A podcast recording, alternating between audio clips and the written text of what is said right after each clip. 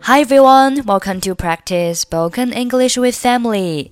欢迎收听和 Emily 一起练口语，我是 Emily。由于这几天 Emily 身体不是特别好，所以嗓子有些沙哑，希望大家多多谅解。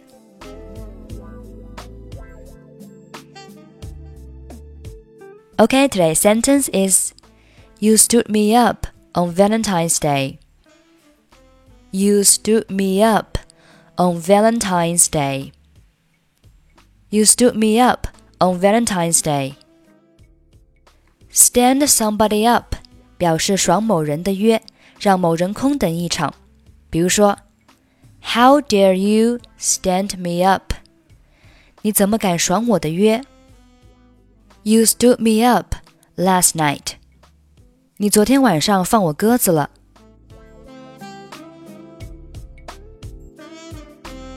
我们结束了。 We're through。为什么？Why？为什么？这不是明摆着吗？首先，你对我太苛求了，我感觉很累。其次，情人节那天你竟然爽约。Why? Isn't it obvious? First, you impose way too much on me, and I'm tired of it. Second, you stood me up on Valentine's Day. 对这件事，我真的很抱歉。可是我也发了好几条短信解释了。那天我妈妈病得很重，我必须得照顾她。I'm really sorry for that, but I've sent you several messages to explain. My mom was seriously ill on that day, and I had to look after her. 可是结果我却发现，那天晚上晚些时候，你和别的女孩在你家附近的一家咖啡馆里。But I ended up finding out later that night that you were with another girl at a cafe near your home. 那个女孩是我表妹。That girl was my cousin. 你的表妹可真多啊！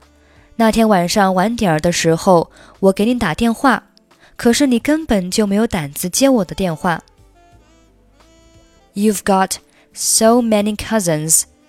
I called you later that night, but you didn't have the guts to answer the phone. 那会儿我没带手机。I didn't take my cell phone with me at that time. 我才不信你的鬼话呢。I don't buy your story. 我知道你现在听不进去我说的话，请你冷静下来。无论如何，我不想分手。我明天去你那里。I know you can't hear me right now. Please calm down. Anyway, I don't want to part. I'll drop by tomorrow. 不行，你别来，我再也不想见到你了。永远别再给我打电话了。No, don't. I don't want to see you anymore. Don't ever call me again. We're through. Why? Why? Isn't it obvious? First, you impose way too much on me, and I'm tired of it. Second, you stood me up on Valentine's Day. I'm really sorry for that, but I've sent several messages to explain. My mom was seriously ill on that day, and I had to look after her. But I ended up finding out later that night that you were with another girl at a cafe near your home. That girl was my cousin. You've got so many cousins. I called you later that night, but you didn't have the guts to answer the phone. I didn't take my cell phone with me at that time. I don't buy your story. I know you can't hear me right now. Please calm down. Anyway, I don't want to part. I'll drop by tomorrow. No, don't. I don't want to see you anymore. Don't ever call me again. Okay, that's it for today. Thanks for listening. I'm Emily. I'll see you next time.